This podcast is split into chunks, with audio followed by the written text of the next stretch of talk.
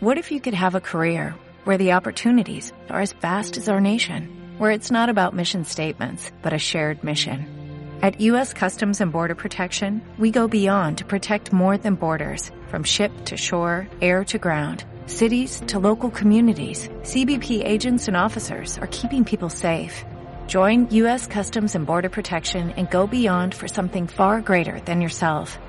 Learn more at cbp.gov/careers. Estamos haciendo las chicas del mercado hasta las 18, eh, festejando el Día de la Mujer de América. Y hablando, si uno habla de mujeres de Exactamente, América- él nos puede hablar de una muy importante. Si hablamos de mujeres de América y hablamos de la cultura de la mujer latinoamericana, no nos queda otra que inmediatamente pensar en nuestra amada negra. Hoy, un 18 de febrero, pero del año 1982, fue cuando la negra Sosa pudo volver a los escenarios argentinos, con una serie de recitales en el Teatro Ópera, un par de meses antes que la dictadura se embarcara en la Guerra de las Malvinas. Con estas actuaciones tan esperadas, Mercedes no solo se reencontró con su público, y te cuento, Noelia y compañeros, que yo también estaba ahí gritando, negra, te amamos, estaba ahí. Además volvieron por primera vez miles de jóvenes a disfrutar de la cultura nuestra. Y de esos 13 recitales en el Teatro Ópera, la Negra Sosa hizo y nos dejó para siempre el LP doble, el long play, digo, para la gente joven que no sabe qué es un LP, llamado Mercedes Sosa en Argentina. Yo lo tengo en, en long play, lo tengo en cassette y lo tengo en CD, por si alguien lo necesita. ¿eh? En el que también intervinieron sus compañeros de aquellas noches, León Gieco, Charlie García. Fíjate que pibes lo acompañan siempre. ¿eh? La acompañaban eh, Antonio Tarragorroz, Dolo- Rodolfo Mederos y justamente Ariel Ramírez, que también un día como hoy, pero del año 2010, se iba también de gira. Ahora están todos allá. Y para hablar de la Negra Sosa, tenemos el honor, el tremendo honor de hablar con el presidente de la Fundación Mercedes Sosa, que casualmente es su hijo. Hola Fabián Matus, ¿estás ahí? Hola Laura. Bienvenido a las chicas del mercado, Fabián. Che, Laura, te llevaron tus papás a vos ese, ese concierto. La verdad que sí. Ah, la ¿ves? verdad que gracias, gracias. Sí, yo estaba tomando la teta de mamá. y- Claro. No, no, estaba ahí gritando con una bandera que decía negra, te amo, bienvenida. Ay, no, pero tu voz es de una niña. Ay, sí, ¿viste? No, no, no. Qué bueno. Yo todavía no había nacido, quiero decirlo. ¿eh? Perdón, no, sí, no no había nacido. Vamos, no, vamos, no todavía. Vamos. Gracias, Fabián. Ella tiene una irrespetuosa juventud. Yo ya puedo decir que nací con la negra aquí en Argentina. A mí me pone Eh, muy nerviosa la juventud de Noelia. No, bueno, son 30 años, che. Eh, qué lindo. Linda edad, ¿eh? ¿Cómo estás? Bien. ¿Cómo estás, Vos sabés Fabián? que no había asociado lo de Ariel, qué triste. Sí, justamente hoy, ¿eh? Ah, la puta madre. Sí. Bueno, ahí le voy a escribir a Facundito. Sí, en el año 2010 se estaba yendo justamente un día como hoy, un grande, un grande de los grandes. Mirá qué loco, ¿eh? yo estuve ese día allá en el congreso, en el velatorio de, de Ariel. Además fue muy triste porque, porque él se lo veló en la misma sala donde la mami Claro. y para mí volver con tan poquito tiempo era como muy duro, pero era- Ariel lo merecía. Y Yo no sé si alguna vez alguien volverá a ser un dúo más maravilloso que el de tu mami y Ariel Ramírez en Alfonsina y el mar, ¿no? Bueno, pero también pensé en ese dúo creativo increíble de, de Félix, de Falucho Luna y Ariel Ramírez. La verdad que qué inspiración increíble que tuvieron ellos, porque además Misa Criolla, particularmente Falucho y, y, y Ariel Navidad Nuestra y después Cantatas Sudamericanas, Ujú. la verdad que una dupla de creatividad increíble. Increíble, increíble. Pero siempre pensando en la voz de la mamá, que eso también fue importante. Escribían pensando en ella, ¿no? Sí, claro. Sí. ¿Sabes que siempre te quise preguntar algo? ¿Puedo? Ujú. ¿Tu mami te cantaba vos como niño? Y no sabes cuánto. Qué lindo, qué, Ah, qué ¿Y orgullo. qué te cantaba? ¿Qué te cantaba? En realidad ella no me cantaba el arroz con leche porque no, porque, a ver, porque en realidad yo tuve la suerte también de tener a un creador como mi papá, Manuel Oscar Matus, este, y él fue su primer la- guitarrista, su primer dúo lo tuvo con tu padre. Claro, y él, y uno de los fundadores del Nuevo Cancionero junto a Armando Tejada Gómez y Tito Francia, entre otros. Pero bueno, mi papá me había compuesto una canción de cuna. Así que Mi mamá me cantaba esa canción de cuna. También recuerdo esa misma canción de cuna en la voz de mi papá, que era hermosa. Y así que yo tenía esa, esa suerte. Pero sí siempre jugamos. O sea que tenías tu propia, no era Duerme Negrito. No, no, no, no, Duerme Negrito vino años después. Pero sí siempre tuve la suerte de poder decir, a mí me, me cantaba el arroz con leche Mercedes. Sosa.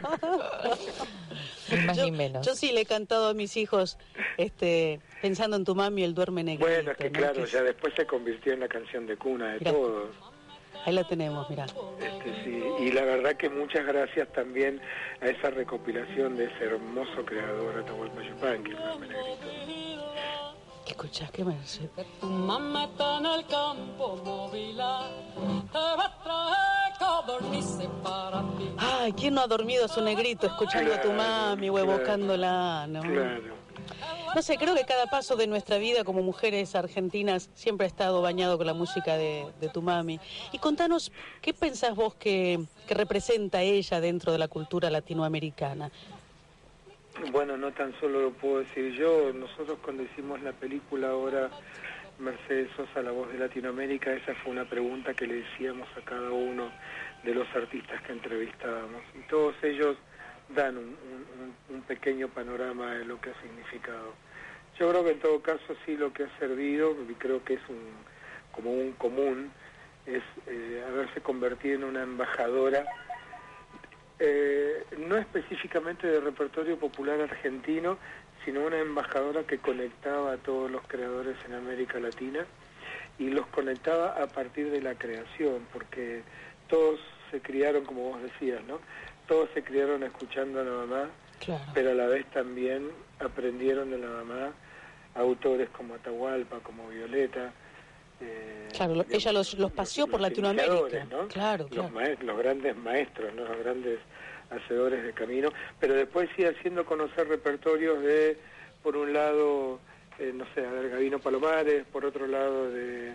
de, de Nicolás de Guillén. Gloria- sí, sí, de Gloria Martín, digamos las primeras épocas, ¿no? Sí, sí. O de Daniel Biglietti, Ujú. o de, no sé si dije Víctor Heredia. Digo, entonces se hacía conocer los creadores argentinos con los venezolanos, con los mexicanos, con Ah, claro. los peruanos, y entonces cada uno de ellos sabía que había otras otros creadores que estaban trabajando y transitando por ahí el mismo camino, obviamente con realidades aparentemente diferentes, porque cada uno pertenecía a diferentes países, pero sin embargo en realidad con una realidad común que era la de ser latinoamericano. Es que yo creo que esas, además, ¿no? De lo que tu madre ha hecho musicalmente, yo creo que esa es otra de, de los grandes legados que nos ha dejado la negra. Era como una gran embajadora, ¿no?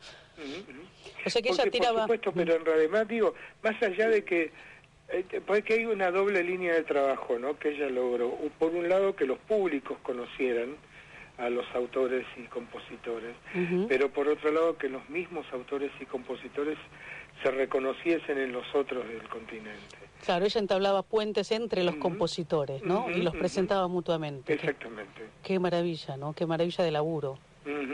La mujer este, latinoamericana tiene hoy su día, por eso pensábamos principalmente, antes que nadie, en tu mami, ¿no?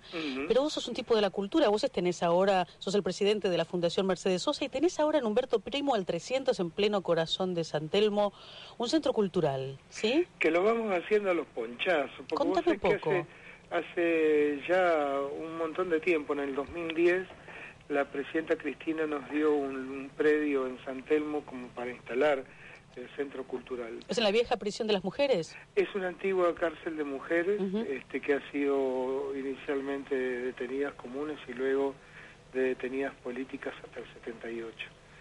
Pero Ah, también, no luego ya sabía. no funcionó más como, como, como, como penitenciaría. Pensé que era algo muy antiguo, estamos hablando del 78 también. Eh, hasta el 78, Hasta el 78, funcionó. sí. Hasta Mirá el vos. 78 funcionó como penal, ya luego más, no más. Ajá.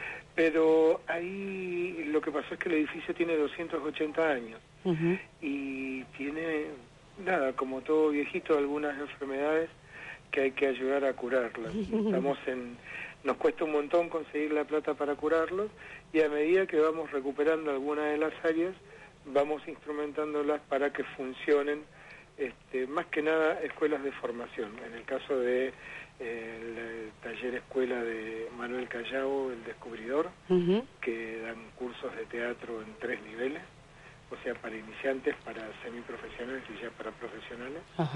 Y después, con muchísima alegría, tenemos la suerte de tener la residencia de lo que es el proyecto cubano teatral musical infantil, que es La Colmenita, bueno, la residencia de lo que es el capítulo argentino, que es La Colmenita del Sur.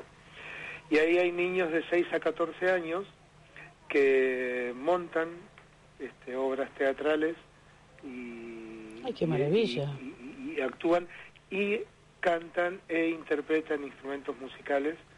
Eh, ¿Pero son vecinos del barrio? ¿Quiénes son esos chicos? ¿O viven gente, allí? gente de todos lados, gente de todos lados. Pero además la colmenita tiene un tiene una filosofía bastante característica, digamos no tan solo los papás llevan a los niños al momento de, los cursos, sino que además, además los papás se quedan,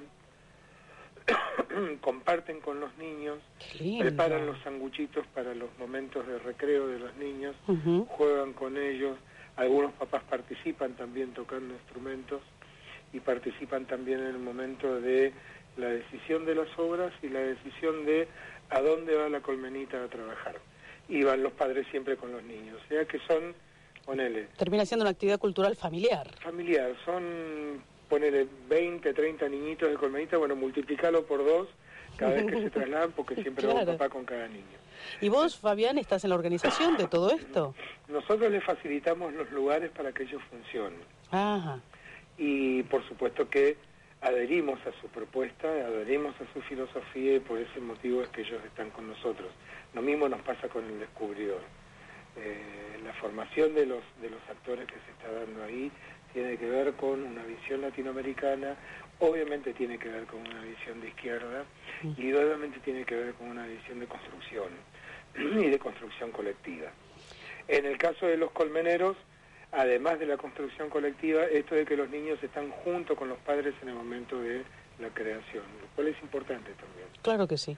¿Y la, mm, y la Fundación Mercedes Sosa también está tiene sede allí o esa parte? La Fundación Mercedes Sosa también tiene sede allí. Hoy por hoy lo que está haciendo es ah, tratar de promover el material de la mamá, eh, poniéndolo eh, a, a punto, porque en algunos casos, digamos, hay que trabajar y digitalizar muchísimo material para ponerlo luego a disposición de quien lo necesite, para chicos que están haciendo estudios o para la republicación de obras y para la difusión de esa obra.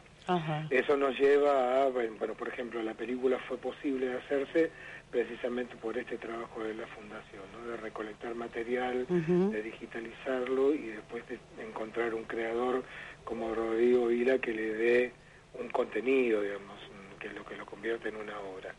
Pero tenemos digitalizadas más de 5.000 fotos, cantidad de horas de videos identificados, este, cantidad de grabaciones de audio. ¿Vos aportás, aportás todo lo que tenés de Mercedes, de tu mami?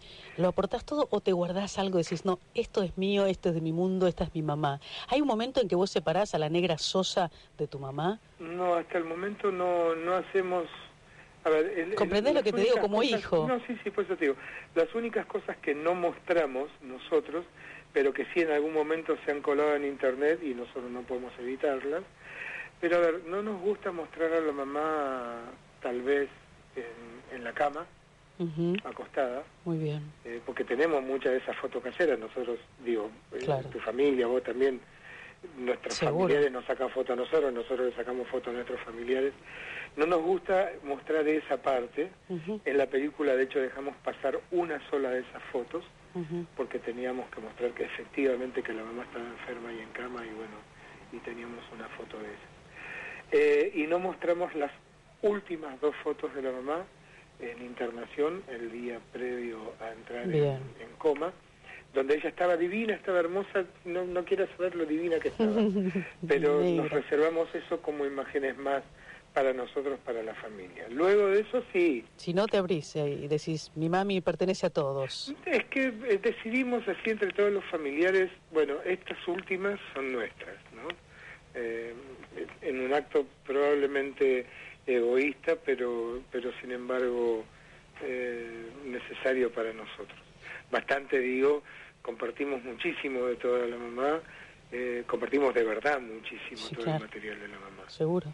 Y además, este, ella es nuestra y es hermoso cuando uno viaja a decir, yo vengo del país de la Negra Sosa y ella la conocen, ella es nuestra Maradona de la música, Maradona de la cultura, donde vos decís Mercedes Sosa, te dicen, ah, gracias a la vida. No, no, pero Me ha pasado en Irán, en Irán. Maradona, en algunos casos para los más viejitos Kempes, claro. pero Kempes, Maradona, Mercedes Sosa y probablemente Piazzola sí, sí. Eh, sean los, como los identificativos más fuertes y ahora el Papa. Eh, eh, bueno, no, claro, en los últimos años, por supuesto, en el último año el Papa.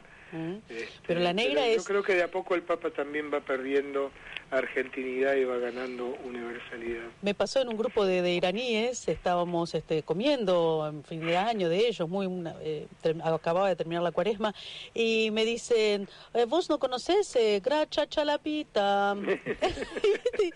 Con una pronunciación muy, muy rústica, le digo, claro, ¿cómo debe ser Gracha Chalapita? Le digo, dame, dame una guitarra y empezamos todo, un grupo de iraníes, alemanes y argentinos a cantar Gracias a la Vida.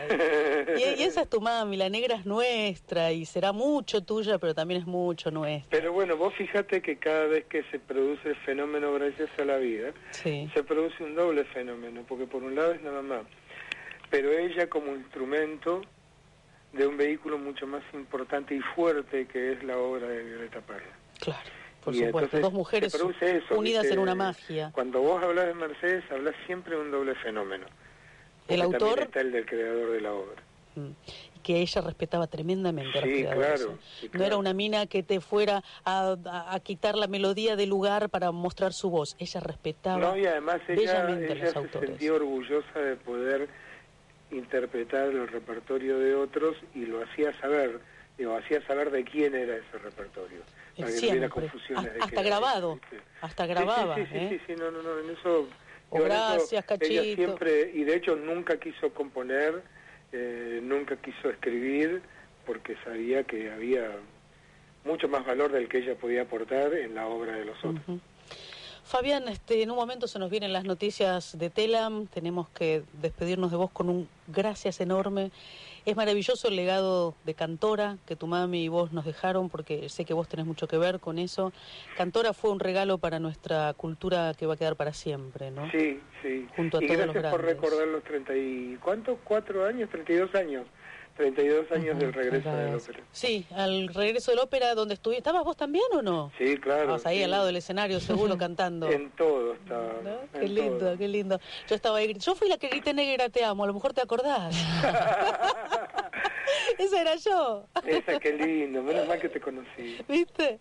Fabián, muchísimas gracias por haber pasado por las chicas del mercado. Hablábamos con Fabián Matus, presidente y muchas de la Fundación. Gracias para Telam por poner en la efemérides de hoy lo de Sí, es verdad. es verdad. Y con una hermosa, con una hermosa dibujo de sabés que me encantó el diseño y no lo logro ver, será por lo viejito que soy, no logro determinar quién es el autor. Uy, no. Sí, está complicado igual, pero, se puede ¿eh? ampliar, se puede ampliar también. Pero le preguntamos a Martín García, uy, se nos vienen las sí, noticias. Ya. Escúchame, quedamos en contacto, en cualquier momento volvemos a hablar con vos, Fabián Matos. Gracias por llamar. Gracias a vos. Y nosotros ahora nos vamos a las noticias porque ya llega el informativo de Telam. ¿Te preocupas por tu familia? Entonces, ¿por qué darles solo huevos ordinarios cuando pueden disfrutar de lo mejor? Eggland's Best, los únicos huevos con ese delicioso sabor fresco de granja, además de la mejor nutrición, como 6 veces más vitamina D, 10 veces más vitamina E y 25% menos de grasa saturada que los huevos regulares, además de muchos otros nutrientes importantes. Así que, dales los mejores huevos. Eggland's Best, mejor sabor, mejor nutrición, mejores huevos.